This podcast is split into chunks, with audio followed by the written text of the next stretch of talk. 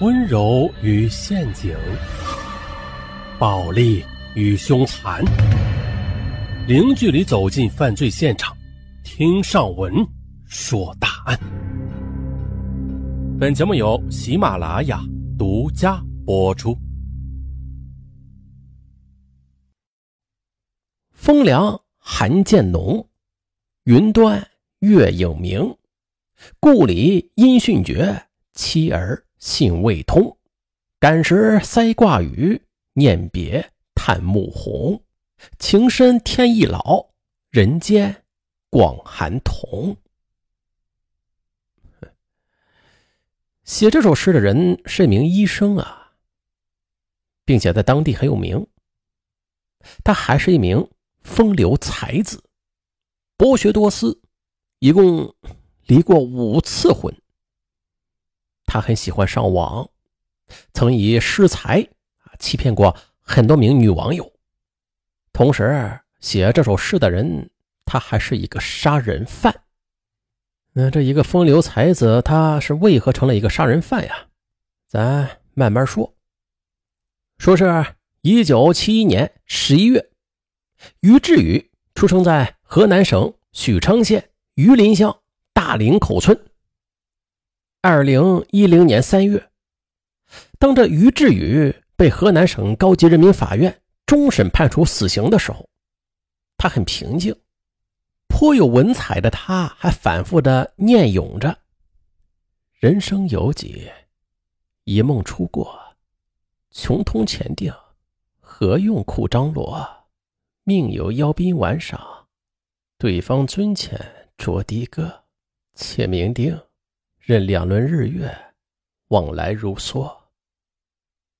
好吧，有医术，有文采，恃才傲物，而这是大多数接触过于志宇的人给他的评价。那如此高评价的他，又为何走向了犯罪这条不归路啊？咱们从头细说。于志宇从小家教严格。从小学到大学，他一直是班里的班长。一九九八年，他更是以优异的成绩考上了中国针灸研究院。据说当年全国仅仅招收三十二人，全国呀，他的入学成绩就排名第二。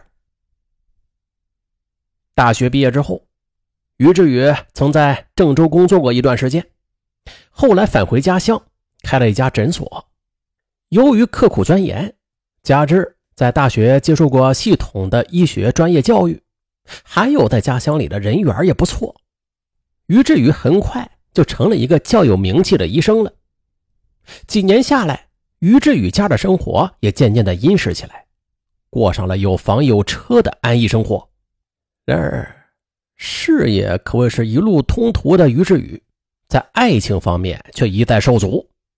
那也许不能够用“风流”俩字来形容所有的才子吧，但是用来形容于志宇，却是恰如其分。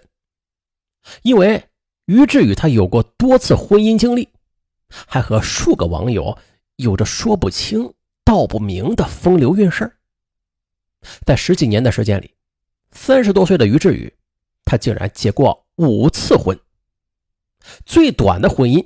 只有一个晚上就结束了。可即便是这样，最初的于志宇在家乡人的眼中却是痴情无比的。那是因为于志宇在第一任妻子啊，也就是他们结婚一年之后，不幸因为车祸被夺走了生命。第一任妻子是一个很淳朴、很传统的女人。于志宇在他心上也是倾注了全部的爱。那时候，于志宇晚上回家，细心的妻子都会把于志宇的两只脚抱到自己的胸口给暖一暖。哎呀，妻子死了之后，于志宇心灰意冷。下葬的当晚，于志宇依然不相信相濡以沫的妻子已经离开了。他非要在妻子的坟地上去陪伴她。面对着孤坟野冢，于志宇越想越觉得活得太没意思了，他就把一百多片安眠药都吃了。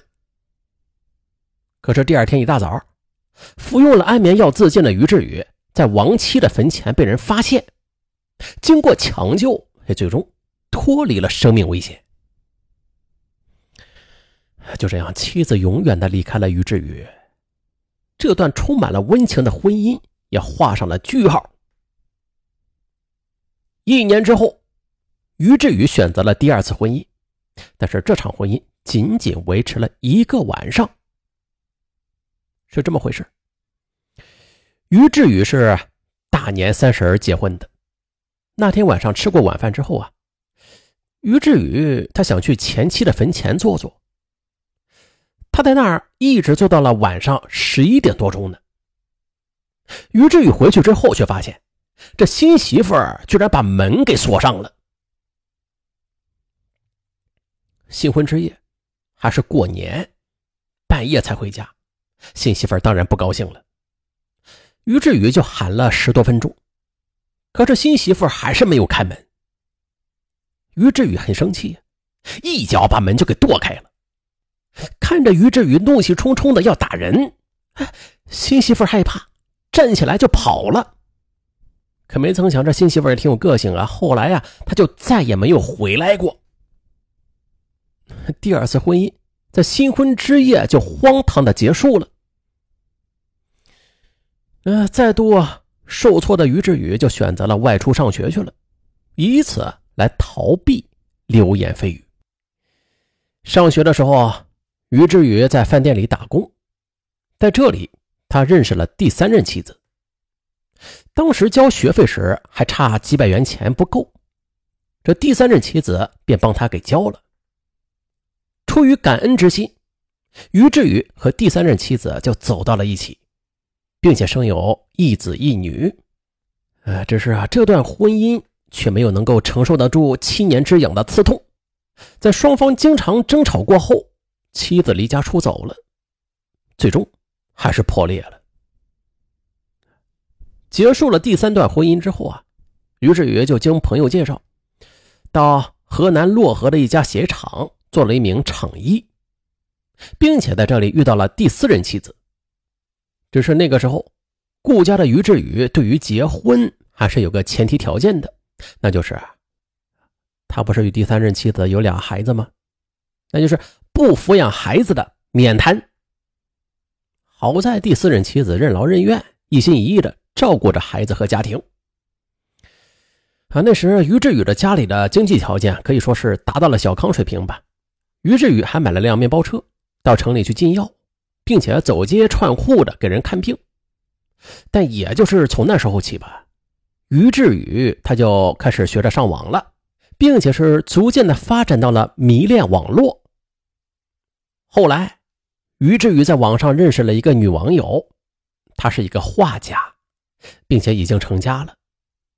女画家被于志宇的才情所吸引，非要跟着于志宇不行。并且，这女画家坚决和老公离了婚。而此时的于志宇，他没办法呀，就和第四任妻子离了婚。接下来，于志宇与女画家在许昌市租了套房子，开始一起生活了。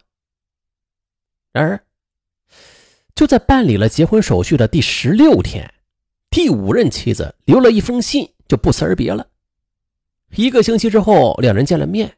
妻子跟他说：“咱俩好合好散吧。”两人又去办理了 离婚手续。